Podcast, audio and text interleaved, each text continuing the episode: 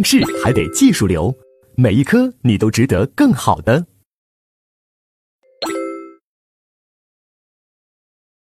好，接下来那我们就看第三节事实认识错误。首先，大家注意，事实认错误其实指的就是主客观相一致原则的反面。也就是说，如果主客观不一致了，那就会产生事实认错误的问题。那事实认错误的问题，考试呢？当然，这是一个很难的一个呃板块，主观要件里面，主观阶层里面最难的。那我们今年为了分解这个难度，所以我们把它分为基础部分和进阶部分。那我们基础部分主要给大家解决考试考的最多的三大认识错误，就是对象错误、打意错误和因果关系错误。然后呢，到了进阶部分，再把一些呃边角料呀、空调啊什么给你装上去啊。我们分为两步走。那我们第一步就先看什么对象认识错误。那对象认识错误，大家一定要记我们书上说的这个标准案例。这个标准案例就是什么呢？就是甲看到前方大树底下站着一个人，他认为这个人是仇人张三，实际上是路人李四，他就开枪把人家打死了。哎，这就是关于这个对象的身份，他有个认识错误。那对于这样对象认识错误，我们刑法上怎么处理呢？这里面没有观点展示，也没有争议，啊，这个甲肯定要定故意杀人罪既遂。道理很简单，因为我们前面给大家讲过，故意杀人罪的行为对象只要求是个人就行了，啊，他并不要求是具体的张三这个人或李四这个人，也就是说，人的身份、人的性别、人的姓名。这些跟故意杀人罪是没关系的，因为故意杀人罪的保护法益只有一个，就是人的生命，明白吧？所以，你甲看到前方有个人，你把他打死了，你绝对有杀人的故意，而且你还把他杀死了，那你当然构成什么故意杀人罪的既遂，啊，所以要定故意杀人罪既遂。但是有些同学说，老师，那我总觉得他这里面有一个对象身份认识错误啊，有个认识错误啊，那他认识错误到底算啥？其实他这个认识错误是个什么呢？他认识错误其实就是一个杀人动机没实现，他把这个身份认错了。这个认识错误不重要，因为这是个身份问题，又不是生命。那这个身份认错了，把人杀错了，只是影响了你杀人动机的实现。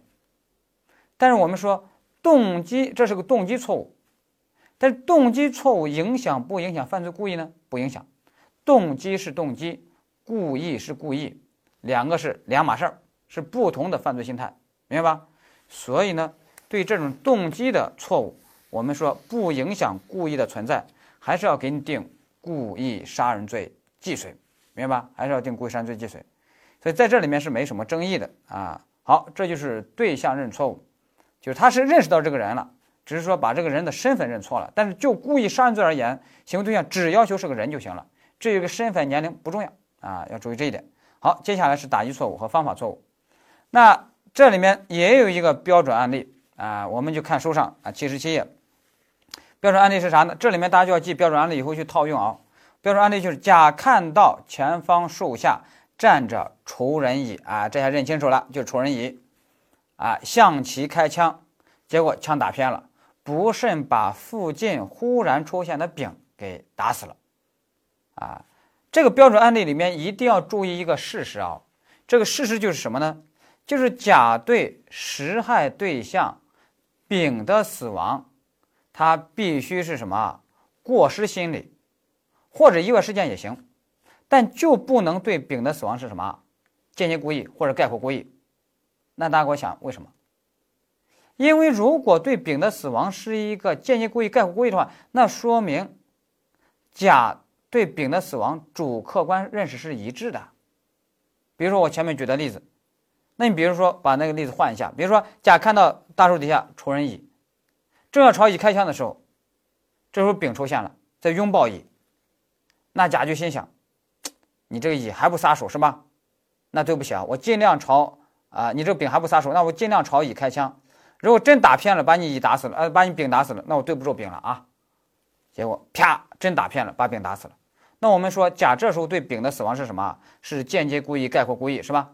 啊，也可能是择一故意，是吧？啊，那这时候呢？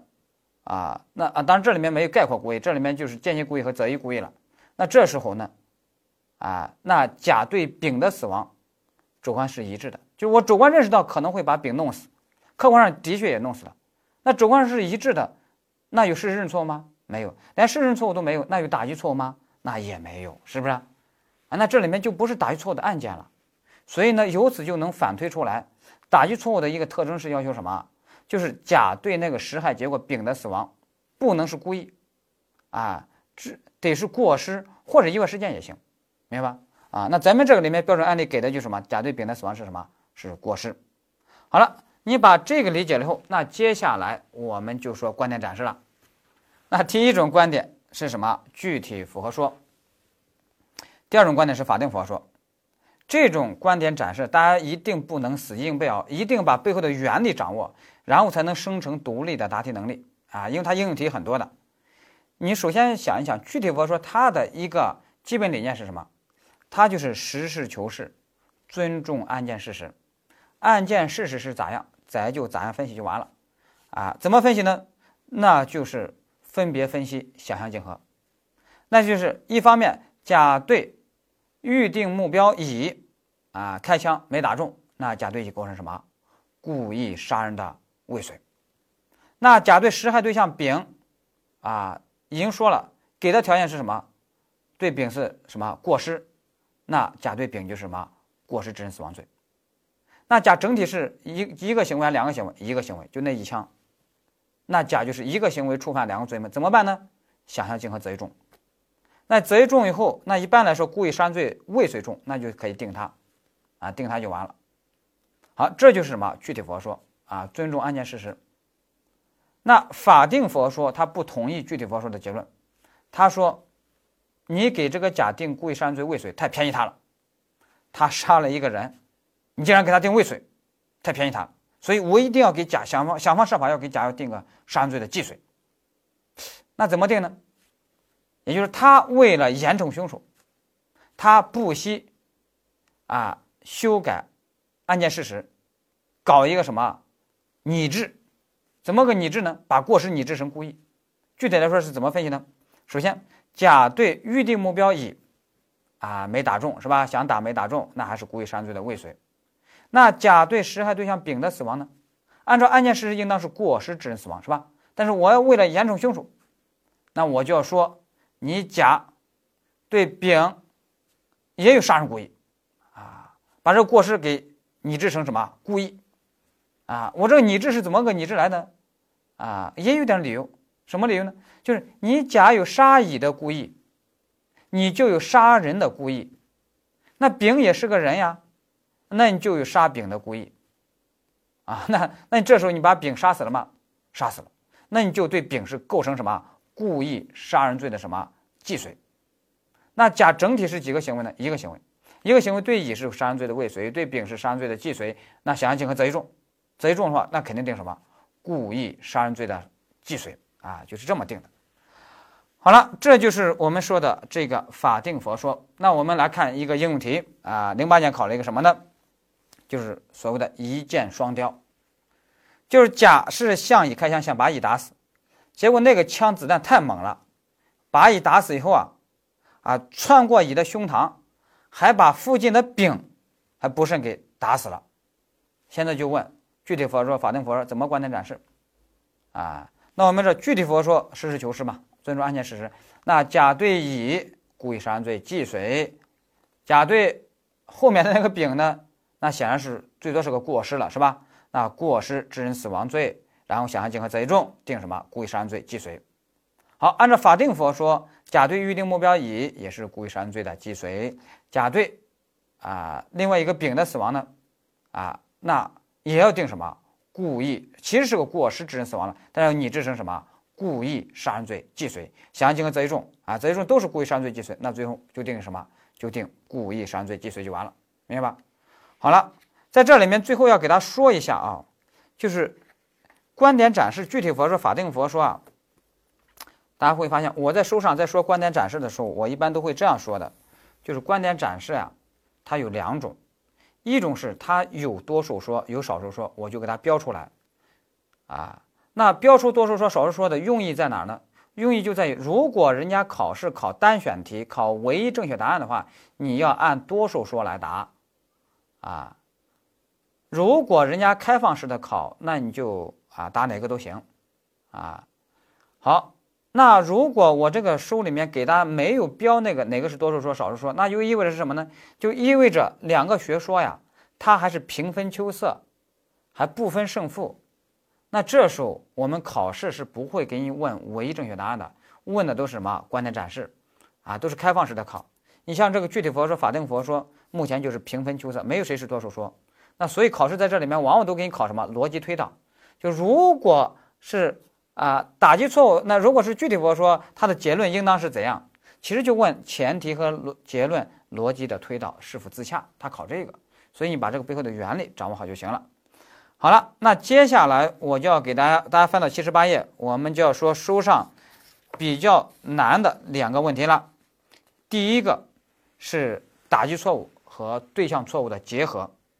我认为这个案例还是很重要的，我认为它是啊，应当在题库里面的啊，那就看能不能抽到了啊。那这在这个里面呀，呃，必须给他讲解，这是个难点，但是我们不能回避难点啊，我们不能说为减负而减负，回避难点，给他讲的很轻松，你听的也很爽，最后呢一上考场你暗自骂我，那不行。我的一个啊，我的 我的一个口号是什么？我宁愿。你在考前骂我，白浪涛怎么讲那么难？我也不愿意考场上骂我。换句话说，要么你让命题老师在考场上虐你，要么让我在考前虐你。那我们来看一下这个结合。这个结合里面，第一个就是一个太刺杀太子案，这一块我得给他画一下。就是有一个二皇子，他想杀死太子。然后呢？有一天，皇家打猎，二皇子看到眼前马背上有个人，他认为这个人就是太子，就朝他射箭。结果呢，这个箭还射偏了，把马后面的一个人，啊，马后的一个人给射死了。他认为马，他认为马背上这个人是太子，所以他朝他开呃射箭。马后面这个人他一看是个太监，啊，把一个太监给射死了啊！哎呀，倒霉。后来的晚上，他到宫里面听说太子死了，把太子射死了。原来呀，太子他就知道二皇子想杀他。所以在打猎的时候，他把自己的衣服和太监的衣服互换了，让太监穿着自己的衣服，然后呢在马背上，而他自己是穿着太监的衣服，啊跟在后面，啊就是这么个案例。那我们知道这个案例里面，二皇子首先。有一个对象错误，就他杀马背上这个人的时候，他有个对象错误，是不是？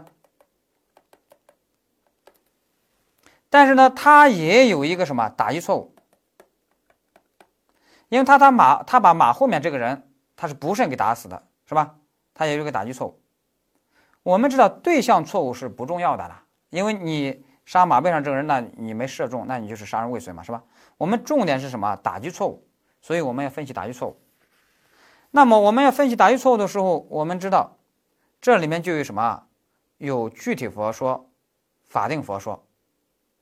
那按照具体佛说，啊，我们先说具体佛说，再说法定佛说。那我们要注意，按照具体佛说、法定佛说，在分析的时候，这里面容易把你搞晕的是什么呢？人的身份，啊，人的身份。但是我告诉大家了。就故意杀人罪而言，就过失致人死亡罪而言，身份不重要，身份都是忽悠你的，身份只是杀手实现杀人动机的一个因素，对故意杀人罪的成立和既遂不重要，因为我们故意，因为你身份就不是故意杀人罪的一个客观构成要件要素，我们故意杀人罪的客观构成要件要素，行为对象只是什么？只是人就行了，所以这时候你把他的这些身份给他抹掉，啊，你就说马背上那个人，马后面那个人。这就很好分析了，啊，所以呢，大家一定要学会什么啊？萃取事实，不要被那种不重要的事实所干扰，明白吧？一定要学会提炼事实。好，那你如果把这个会的话，那我们就简单了。按照具体佛说，你二皇子对预定目标，就是马背上的这人，啊，马背上的这个人。你是什么啊？那你就只能是故意杀人的什么未遂，是吧？那你对实害对象马后面这个人，你是什么呀？那你就是过失致人死亡罪嘛。然后想象竞合择一重，那还是定什么故意杀人罪的什么啊未遂啊？好，那按照法定符合说，你对预定目标马背上那个人。你就是什么？还是故意杀人罪的什么未遂？因为没射中嘛。那你对实害对象马后面这个人呢？按理说是个过失致人死亡了，是吧？但是呢，法定佛说一个特点是，我要严惩凶手，我要把过失拟制成故意。所以呢，我会认为你对马后面这个人呢，你是故意杀人既遂，然后想象竞合择一重，定什么？定故意杀人既遂，明白吧？哎，你这么去理解。那其实这个题就不难，啊，就是什么呢？你要把姓名、身份给它抹掉，只保留啊马背上的人、马后面的人就没问题。好，接下来又增加一个难点哦，是第三个打击错误和偶然防卫的结合，啊，这个啊七十八页这个结合是最难的，啊，但是这个结合呀考的还最多，啊，我们一定要把它拿下。其实我觉得它不难。这就是什么呢？就是它里面的知识点镶嵌的比较多，只要我们好好给它拆解，其实我觉得不难，或者说你多练两下，它其实也就不难了。那这里面的模型，我一般给大家弄的就什么？给它起了名字叫什么？猪队友帮倒忙案。啊，我们一起来看一下，这个什么案件呢？就是甲，他和乙要一起要杀死这个丙。啊，一起射杀丙，结果甲呢开枪不慎还打偏了，还把兄弟乙给干掉了。啊，他如果不把乙干掉，乙人家会顺利的把丙给杀死的。这个甲就是猪队友帮倒忙，是吧？这个模型一定要把它掌握好。那大家会发现，在这个模型里面，我们敏锐的发现。这个甲，首先是有一个什么，有一个打击错误的，是吧？而且我们要注意啊，打击错误一定是一个什么？是一个三角关系，就是什么呢？有一个预定目标，还有一个什么实害对象，啊，还有一个实害对象，一个预定目标，一个实害对象。那他的预定目标是谁？是丙，实害对象是谁？是乙。好，这三角关系出来了。那把这个整理好以后，那接下来就是什么？啊，具体佛说，法定佛说，观点展示就完了，是吧？那我们说，按照具体佛说，甲对预定目标丙，那你构成什么？那就构成故意杀人罪的什么未遂。啊，你开枪没有把没有把丙打中，那你对实害对象乙呢？那尊重案件事实，实事求是，那肯定是什么？过失致人死亡罪嘛，是吧？你对兄弟乙肯定是过失嘛？那这时候呢，想象竞合择一重，定什么？定故意杀人罪的未遂。好了，按照法定佛说，那我们知道，那甲对预定目标丙构成什么？故意杀人罪的什么未遂？那甲对实害对象乙呢？我们知道，啊是过失，但是法定佛说有个特点是把过失我都要拟制成什么？拟制成故意啊，所以呢会说甲对乙是故意杀人既遂，然后想象竞合择一重定什么？定故意杀人罪既遂。好，这是打击错误，我们这个角度把它分析完了。但这个案件呢，大家可一定要注意哦。我们给大家说过，一个案件事实呀，其实就相当于是个多面体。你不要把它想成一个点或者一根线或者一个面，它是个多面体。我们从打击错误这个三角关系这个面儿分析出来打击错误的观点展示。但是我们想一想，这里面再换一个侧面，那甲这里面啊还有一个什么？还有一个偶然防卫。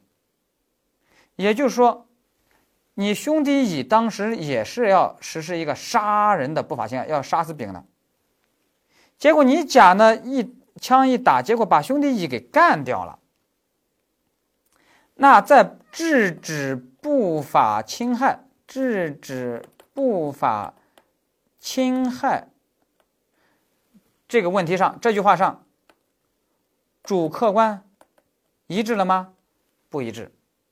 你甲是客观上制止的不法侵害，客观打勾；主观上有制止不法侵害的故意吗？肯定没有。也就是你甲是没有防卫认识的，啊，你客观上制止了乙的不法侵害，但主观上没认识到这一点。好，那你把这个一旦掌握好了以后，那我们知道这里面就有什么，就又有什么观点展示了。这就是一个什么偶然防卫。那对于偶然防卫来说，我们知道观点展示什么，就是防卫认识不要说啊，还有什么必要说，是吧？啊，这就来了。那我们知道，按照防卫认识，不要说甲把乙给杀死了，他在客观上只要制止了不法侵害，那他就是什么？就是正当防卫，无罪。那按照防卫认识，必要说，你虽然客观打勾了，但是你主观打叉，你主观上没有防卫认识，对不起，你不是什么？不是正当防卫，啊，不能成立正当防卫。那现在就涉嫌要给你什么？要给你定罪。要定罪的时候，一定要注意，甲把乙杀死了。这个涉嫌的罪名是什么？当年有许多同学说啊，故意杀人罪啊，我这按照必要说是故意杀人罪未遂，那就错了。这时候涉嫌的罪名是什么？过失致人死亡罪哦，是吧？我们又知道过失致人死亡罪的成立是三个条件嘛？第一个什么？要有过失行为；第二个要有实害结果；第三要有因果关系。那现在在实害结果这一块儿，我们给大家说过。啊，有个事实判断，有个价值评价。但是事实判断是你甲弄的一个死亡结果，制造这死亡结果。但是在价值评价下，甲制造这个死亡结果是好结果还是坏结果？好结果，因为甲在制止乙的杀人的不法侵害。那乙在杀人呢，我甲可不可以把你弄死啊？是可以的。所以呢，这是好结果，那就不是一个坏结果。那甲就不构成过失致人死亡罪，甲就怎么办？就无罪，明白吧？啊，甲就无罪。所以按照防卫认识必要说，甲是啊。不构成正当防卫，但也不构成过失致人死亡罪，也是什么？也是无罪，明白吧？啊，这就是这个案例啊，我们要找两个侧面把它去分析，啊，由于这个案例是要找两个侧面去分析，而且每一个侧面都有什么？都有观点展示，所以这个题呢，就相对来说难度就增加了一些啊。但是呢，它在我们的客观题里面也考过，主观题里面也考过，啊，所以呢，需要大家格外的把它要重视。啊，掌握背后的分析原理。好，那我们这个讲完以后啊，打击错误我们就讲完了。那接下来是第三个，叫因果关系错误。因果关系错误一共又分为三个类型，我们要一个一个来看。首先，第一个啊，七十九页是狭义的因果关系错误。啊，那狭义的因果关系错误，它的一个特点是啥？就是。我想用 A 死法弄死你，结果是 B 死法弄死了你。狭义因果关系错误的考点要怎么掌握好呢？大家要记住我书上的两个标准案例，然后呢去对比，把它去掌握好了。一个是什么呢？人参果案，就是孙悟空想毒杀猪八戒，给猪八戒的一个有毒的人参果，希望毒死他。结果猪八戒这个家伙呢，吃东西啊。哎呀，那个狼吞虎咽那个样儿，哎，饿死鬼那样，咔，卡在喉咙这儿，直接就给噎死了。好，这是第一个案例。我们再看第二个推下井案，就是甲把乙要推下井，想淹死乙，但是呢，实际上井里面没水，结果给摔死了乙。那现在问甲怎么办？大家现在给我对比一下这两个案例有什么相同点，又有什么区别？相同点都是什么？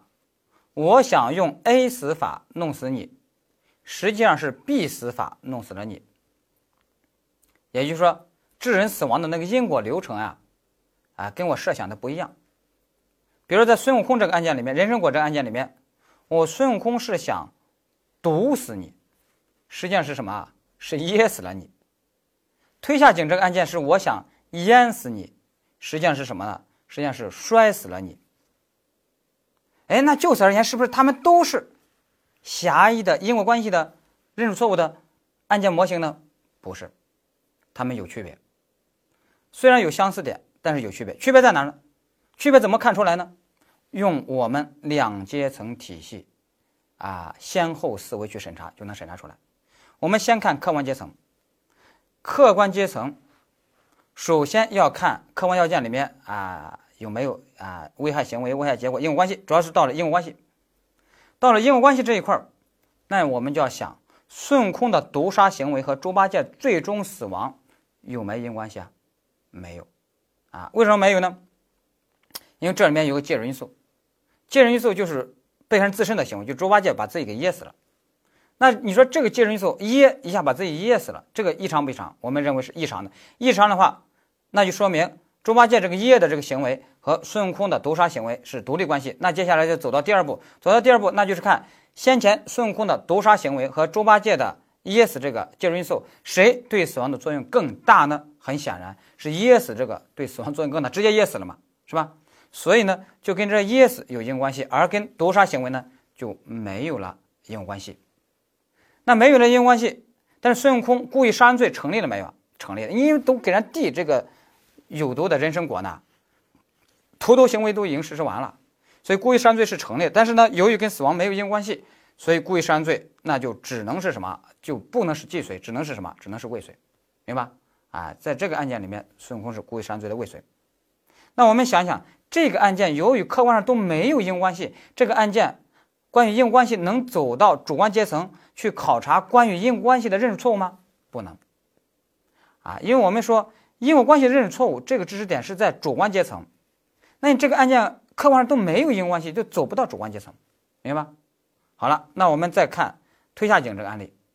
首先在客观阶层，你推的这个行为在啊危害行为打勾，危害结果打勾，因果关系打勾打上。你推下井和他这个死亡结果客观上有没有因果关系？有啊，这肯定是有因果关系的。那基于此，那这个案件这个案件就可以走到什么主观阶层？走到主观阶层就是什么？关于因果关系有个认识错误啊！我以为是淹死了你，实际上是摔死了你。但是我们说这个因果关系的认识错误重要吗？不重要，因为你只要客观上有因果关系，我就可以给你定什么故意杀人的什么既遂啊！所以在这个案件里面啊，这个甲是要定故意杀人的既遂的啊！所以大家就知道做这种题的时候，你第一步按照题意思维，先看客观上。有没有因果关系？这反倒是焦点问题，一定要把它抓住。好，这是狭义的因果关系错误。接下来我们看第二个，叫结果的推迟发生。结果的推迟发生也称为事前故意啊，这个是因果关系错误三个里面是最最重要的，考的最多。所以这块我一定让大家把那个行为公式、行为模型一定要记牢、记牢、记牢啊。行为模型是什么？有个前行为加后行为。前行为是什么呢？就是甲要杀乙，把乙已经打得重伤昏迷，然后以为乙死亡。后行为是什么？要抛尸水里，就是要啊掩藏尸体，啊要毁尸灭迹，啊比如说扔到水里。实际上呢，乙是溺水身亡，啊这就前行为后行为。啊，把这个呢一定要啊掌握清楚，就是行为，你现在就要给我把行为模型要记住，啊，就是前行为后行为。你学的同学，我发现他就是什么也理解了，但是为什么做题还是慢，做错呢？就是他把这个行为模型没记得很牢，所以大家现在需要给我记得很牢。那记牢了以后，我们接下来看这个知识点里面的焦点问题是什么？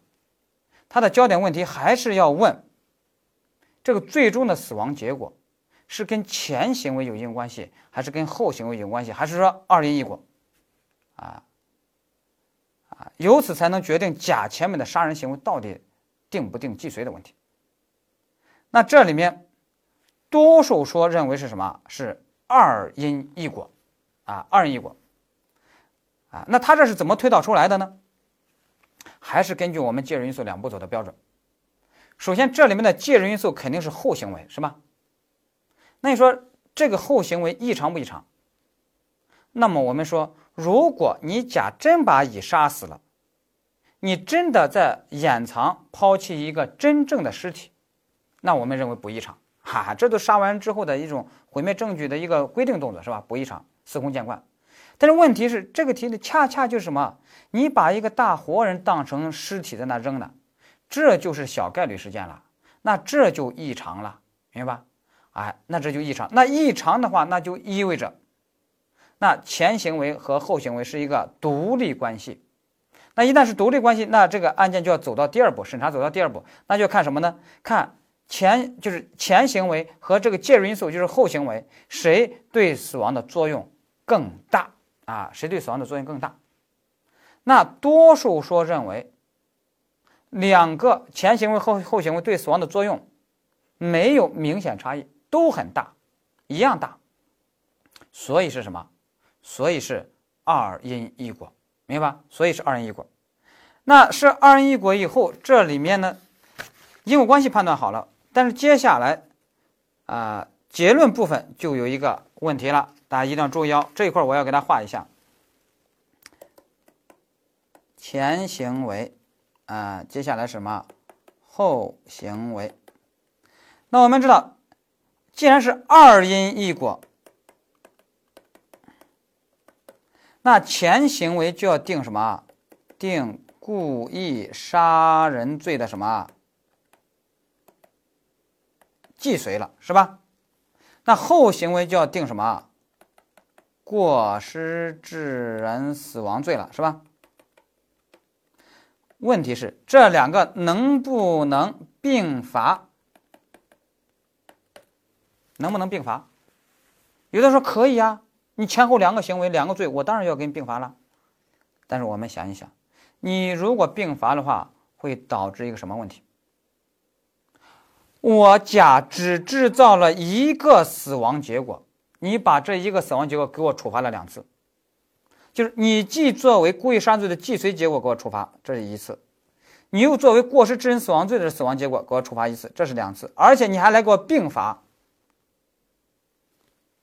我们有一句俗话叫“一个萝卜让你八头都切了”，是吧？也就是说，你这时候就违反了我们刑法上很重要的原则——禁止重复评价、禁止重复处罚原则。啊，所以这时候怎么办呢？这时候不能并罚，那这时候怎么办？吸收。啊，谁吸收谁呢？重罪吸收轻罪。那哪个是重罪呢？那显然是故意杀人罪是重罪，是吧？所以故意杀人罪。就把过失致人死亡罪就吸收了，所以最终指定什么？指定故意杀人罪既遂，啊，就是这样。所以这种呢，这是我给大家讲的分析过程。做题的时候你就简单了，你说多数说认为二因一果，最终结论是故意杀人罪既遂。好，我们接下来说少数说，少数说是认为什么？后因一果，后因一果，后因一果就是什么呢？他认为。这个是后行为，就是扔到河里这个行为，对死亡的作用更大，所以他认为是后因果。那既然是后因果的话，那前行为就只能是故意杀人的什么啊未遂了。那后行为，大家注意，后行为其实永远都构成什么过失致人死亡罪。那接下来他们两个可不可以来个并罚呀？他们俩就要并罚，哎，那有没有违反把一个死亡结果重复呃处罚两次的这个问题啊？有没有出现这个问题啊？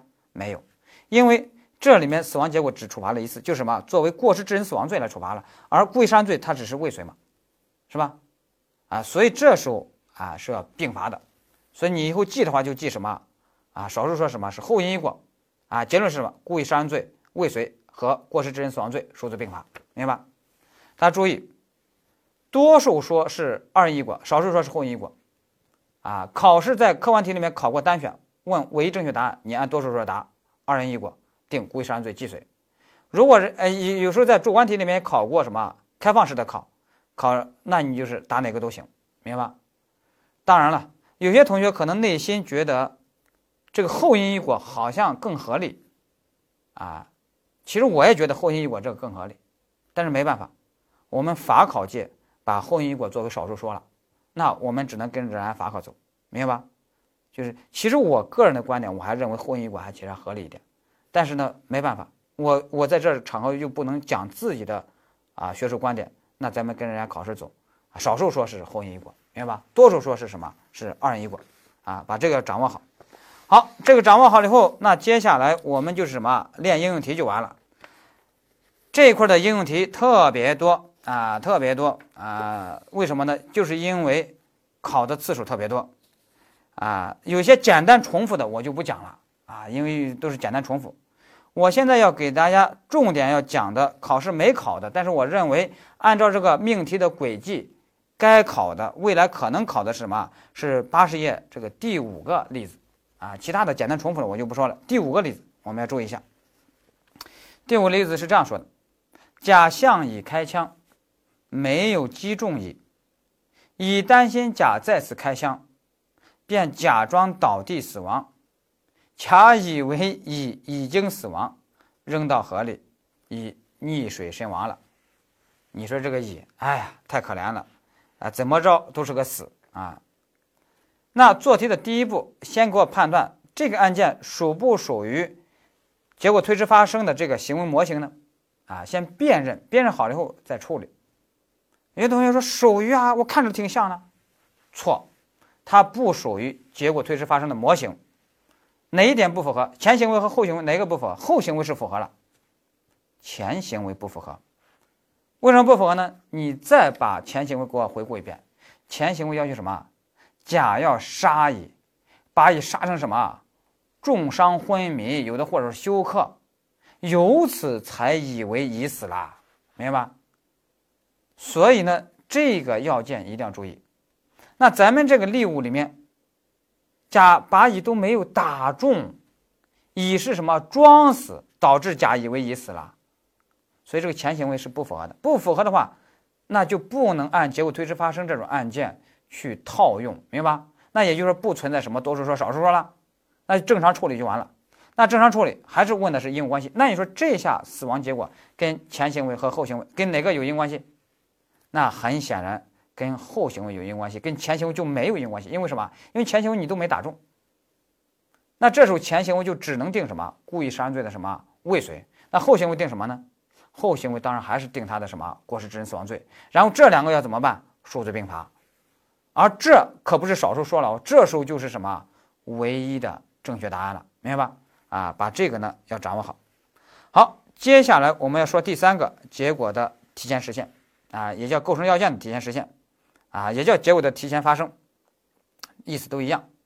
那这里面呢也有一个行为模型，行为模型也是什么？有个前行为后行为，啊，但是这里面的前行为后行为都是计划中的。我计划的一个行为，就是我有一个计划的杀人的预备行为，我有个计划杀人的什么实行行为，但是实际上呢是那个前行为，是我计划中的杀人的预备行为，结果把人给弄死了。现在就问怎么办？啊，那这里面我们也有一个标准案例，就是毒酒案，啊，妻子给丈夫啊这个毒酒这个案例。那这毒酒案就是说有个妻子想杀死丈夫。啊，中午的时候把一瓶毒酒放在家里的餐桌上，然后准备什么呢？准备丈夫第二天出差回家，到时候我再端给他喝。啊，哎，今天放好毒酒以后啊，我心想干嘛呢？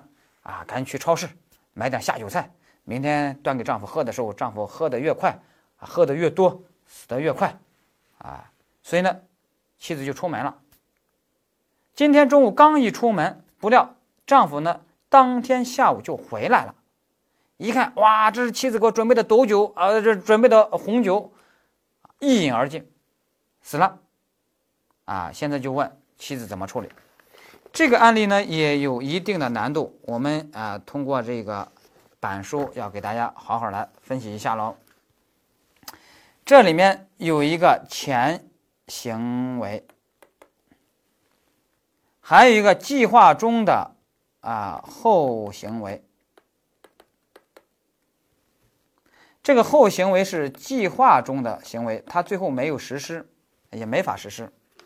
前行为实施了，前行为是对于妻子来说，它是计划中的预备行为，它是计划中的预备行为啊，因为前行为是什么呢？前行为就是放放酒，后行为是次日递酒。他把这个也要搞清楚啊，放酒递酒这都不一样的啊。那我们现在要想，妻子的故意杀人罪，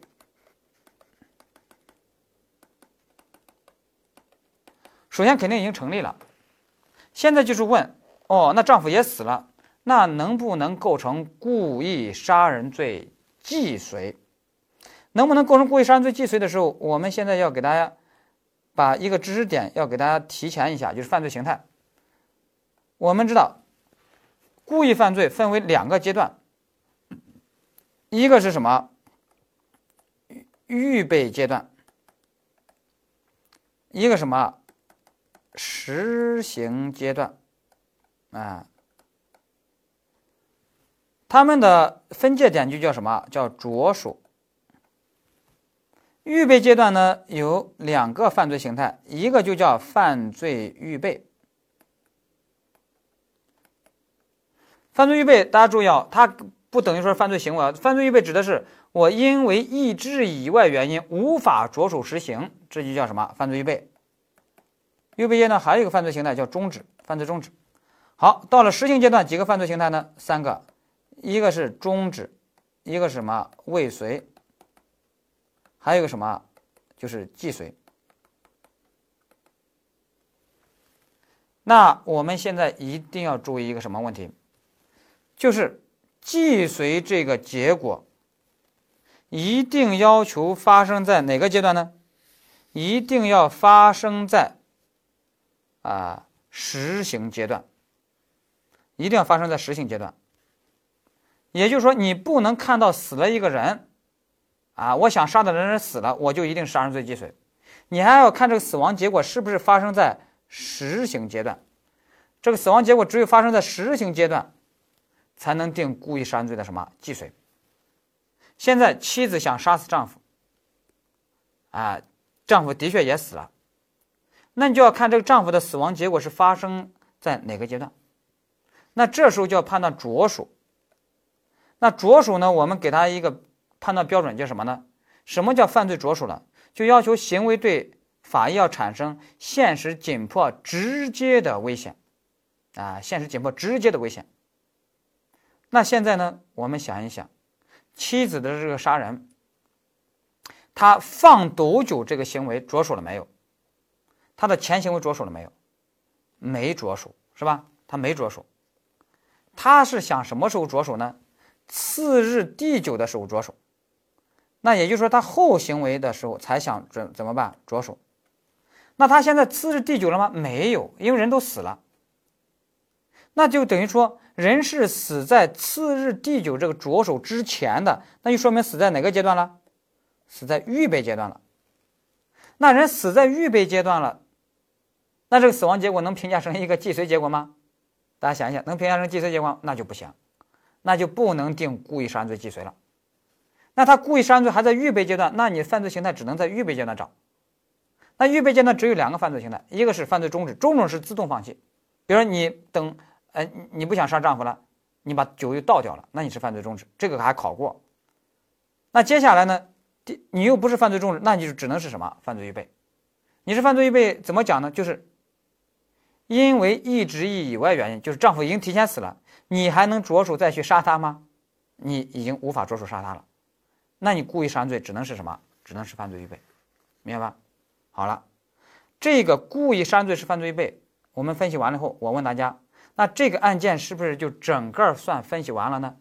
不是的，我们给大家讲过，案件事实是一个多面体，哎，它有不同的侧面，所以大前提我们说你要找不同的罪名作为大前提去推导，要循环往复去推导。那我们现在还推导妻子构不构成什么过失致人死亡罪的？我们还要推导这个的。那大家现在就给我想一想，如果妻子家里同住人有好几个，他有一天，他把老鼠药不小心放在家里的餐桌上，结果他同住的一个妹妹不知情，因为那老鼠药看着像是一个零食，就把它给吃了。哎，那你说这个妻子她构成不构成过失致人死亡罪啊？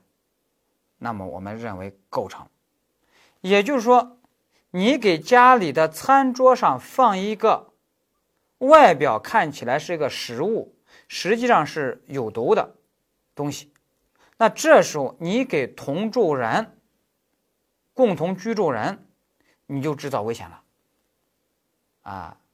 那这时候呢，你如果把共同居住人他不知道，他把这给吃了，弄死了，那要构成什么过失致人死亡罪？那妻子现在就是这样，她对丈夫的死亡结果没法定故意杀人罪既遂，但是呢，她对丈夫的死亡结果要定一个什么过失致人死亡罪，也就是说，她把这个酒放在餐桌上，那就已经给同住人丈夫制造了危险。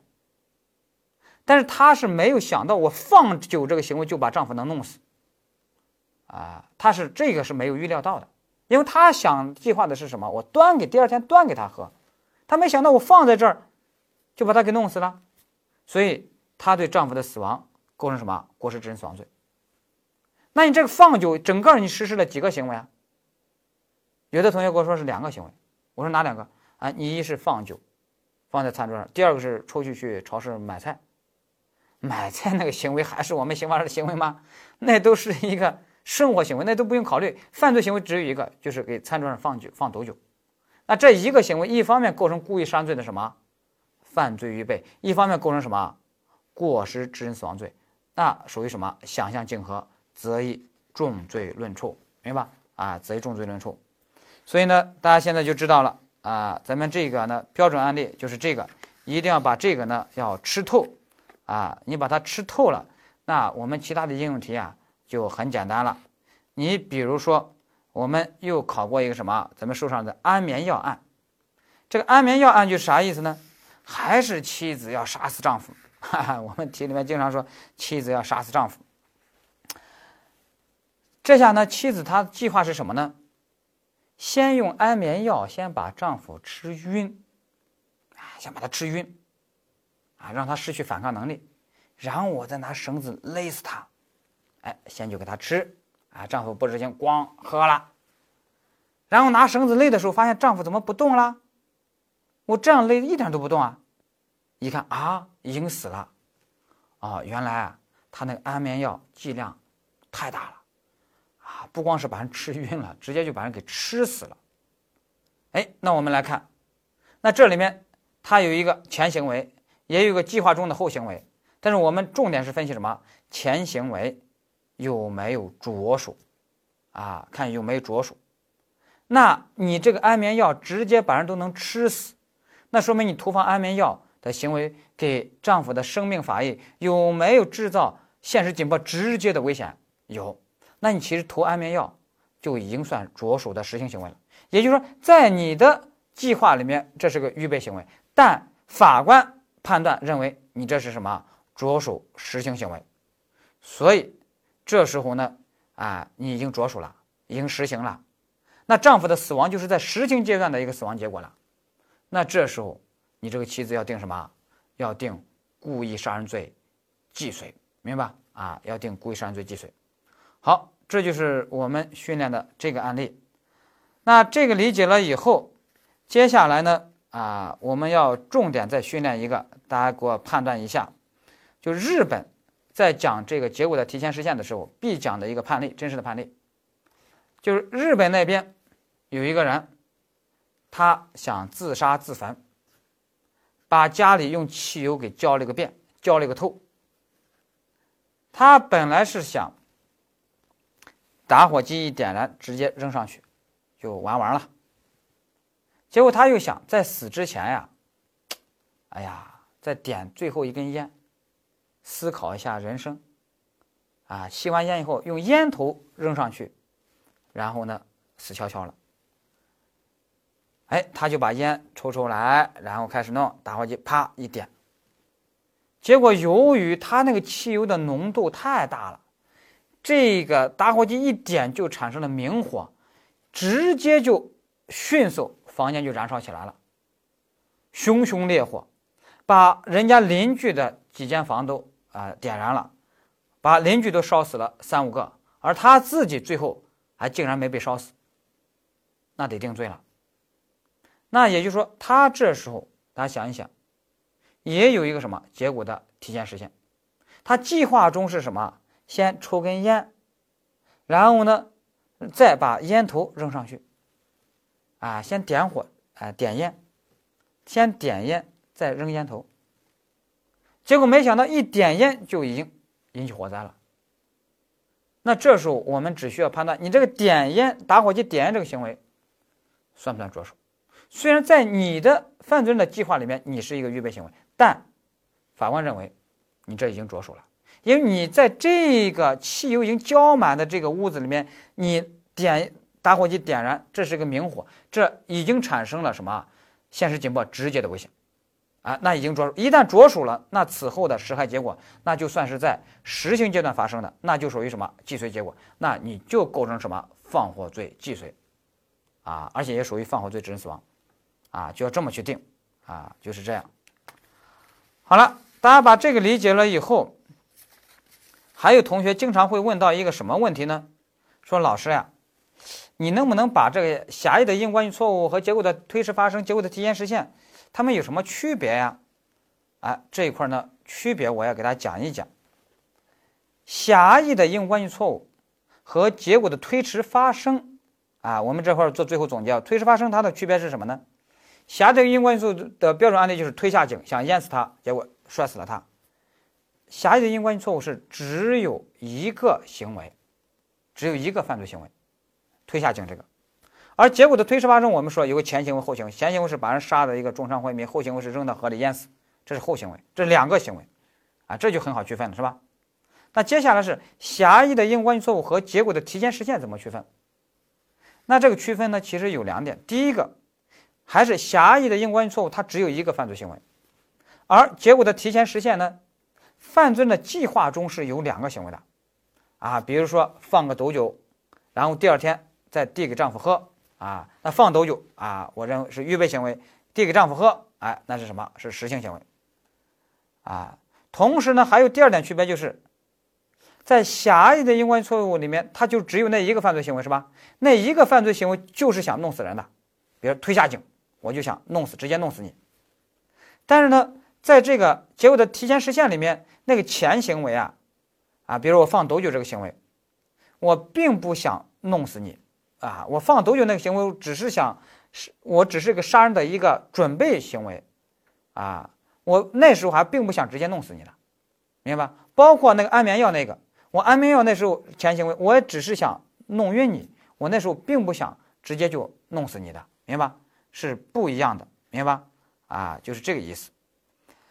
好了，那这个区别有了以后，但是我们最后还要说，结果的推迟发生，结果的提前实现，它们也属于广义的因果关系认识错误。啊，他们是广义的因果关系错误。啊，因为如果要说广义的因果关系错误，就是什么，都是什么？我想 A 死法弄死你，没想到是 B 死法弄死了你。那你看结果推迟发生里面也是呀。啊，我假设想直接杀死你的，没想到最后是扔到河里淹死的。啊，结果提前实现里面那个，我妻子是想第二天毒酒递给你，把你毒死，结果没想到第一天放毒酒的时候就已经弄死了你，是吧？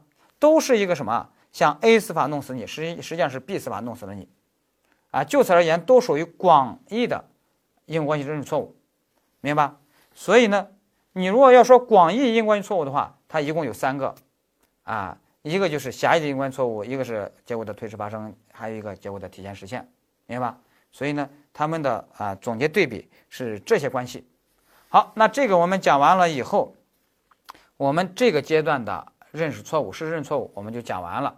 那这个讲完以后，我们这个主观要件这一章我们就讲完了。那主观这要件这一章我们要做一个小结。那主要的考点有这么几个重要的考点。第一个就是罪过形式的区分，啊，你要知道那六组区分是吧？啊，一个一个去区分，按照区分路线图去区分。第二个就是什么呢？就是我们事实认错误里面啊，重要的是什么？一是打击错误，二一个什么？因果关系错误的三个，啊，特别是第二个结果的推迟发生。难点是什么呢？难点是对象错误和打击错误的结合，还有偶然防卫和打击错误的结合。所以这个打击错误这一块呢，还是挺重要的啊，一定要把它掌握好。好，那我们这一讲就讲到这儿。